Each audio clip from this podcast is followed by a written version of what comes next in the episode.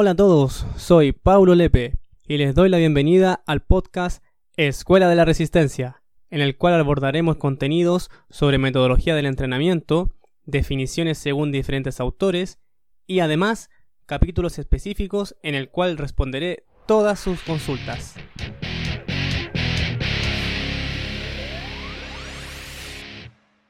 Hola a todos, bienvenidos nuevamente.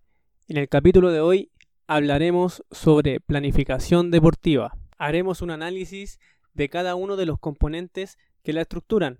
Por lo tanto, nos vamos a guiar por el siguiente orden.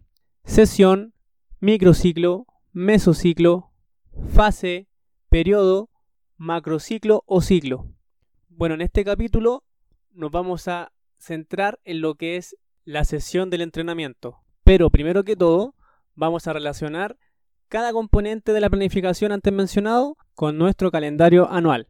El año vendría siendo el macrociclo o ciclo. Un mes representaría un mesociclo. Una semana representaría un microciclo y un día representaría lo que vamos a ver a continuación, que sería la sesión.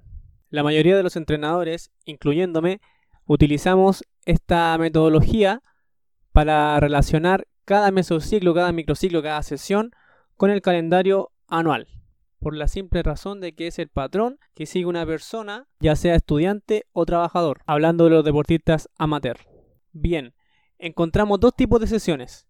Las sesiones con objetivos selectivos, que es la cual desarrollamos solo una capacidad condicionante, tales como velocidad, resistencia, fuerza, flexibilidad. En cambio, la otra, que es la sesión con objetivo de conjunto, se trabaja en una misma sesión o entrenamiento varias capacidades condicionantes. Es decir, primero podemos trabajar la fuerza y a continuación un trabajo de resistencia, posteriormente un trabajo de flexibilidad. Un ejemplo concreto de una sesión con objetivo selectivo sería el siguiente. Tengo un ciclista, ya hacemos el calentamiento correspondiente y luego la tarea central o el trabajo central de la sesión sería rodar a un ritmo aeróbico 50 kilómetros.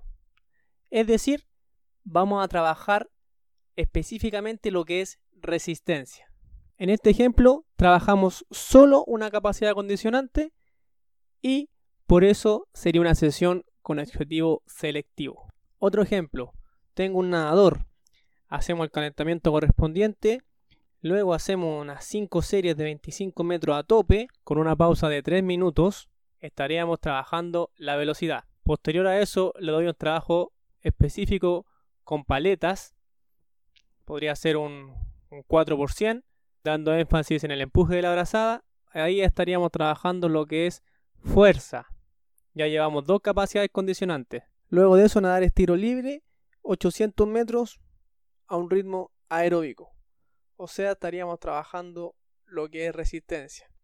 Y finalmente, posterior al bloque de soltura o vuelta a la calma, un trabajo de 10 a 15 minutos de flexibilidad. Entonces, en esta sesión abordamos cuatro capacidades condicionantes, bueno, las cuatro que existen. Empezamos con velocidad, fuerza, resistencia y terminamos con flexibilidad. Ese sería un ejemplo para una sesión con objetivo de conjunto.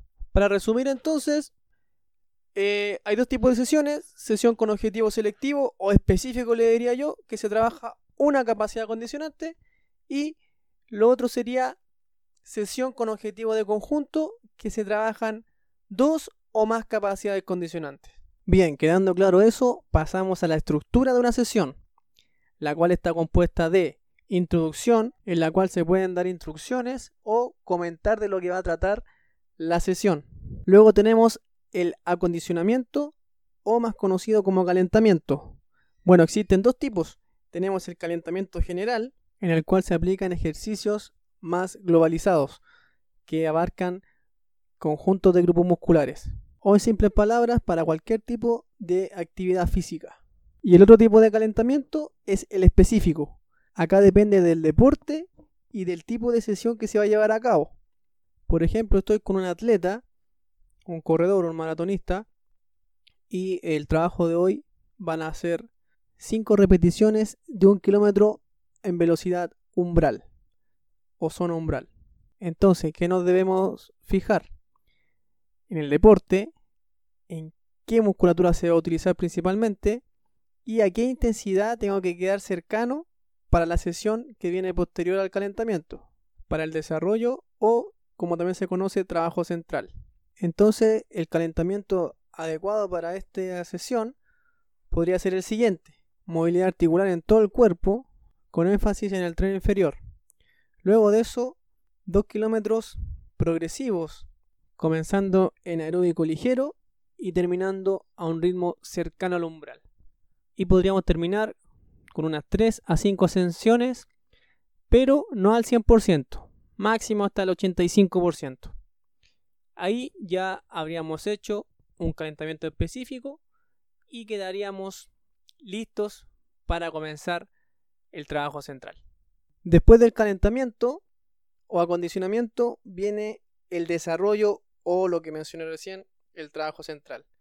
Significa básicamente la parte central de la sesión en la cual se va a desarrollar la capacidad condicionante, siendo esta una sesión selectiva o una sesión con objetivo de conjunto. Un ejemplo de esta parte de la sesión es el que mencioné anteriormente. 5 por 1 kilómetro umbral con una pausa de un minuto y medio. Esa sería la parte central de la sesión. Y finalmente vendría lo que se llama recuperación facilitada, vuelta a la calma o también como le dicen todos los entrenadores, soltura. Esta es la parte donde se bajan las revoluciones, se baja la frecuencia cardíaca y el objetivo de esta es llegar a una zona estable.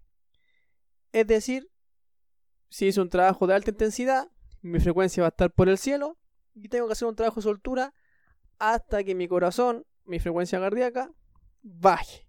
Siempre tiene que ser en una zona de recuperación o en una zona aeróbica.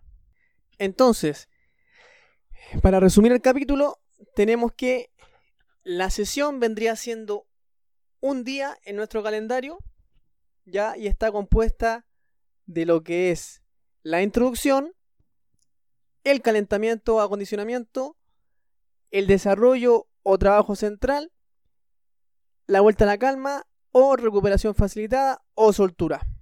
Nuevamente les agradezco por haber escuchado este capítulo y los invito a visitar mi página web www.entrenadorpaulolepe.cl en la cual pueden dejarme algún comentario o contactarme para hablar de algún tema en un capítulo especial que posteriormente escucharán en Escuela de la Resistencia. Recuerden quedarse en su casa, me despido, les mando un fuerte abrazo, hasta la próxima.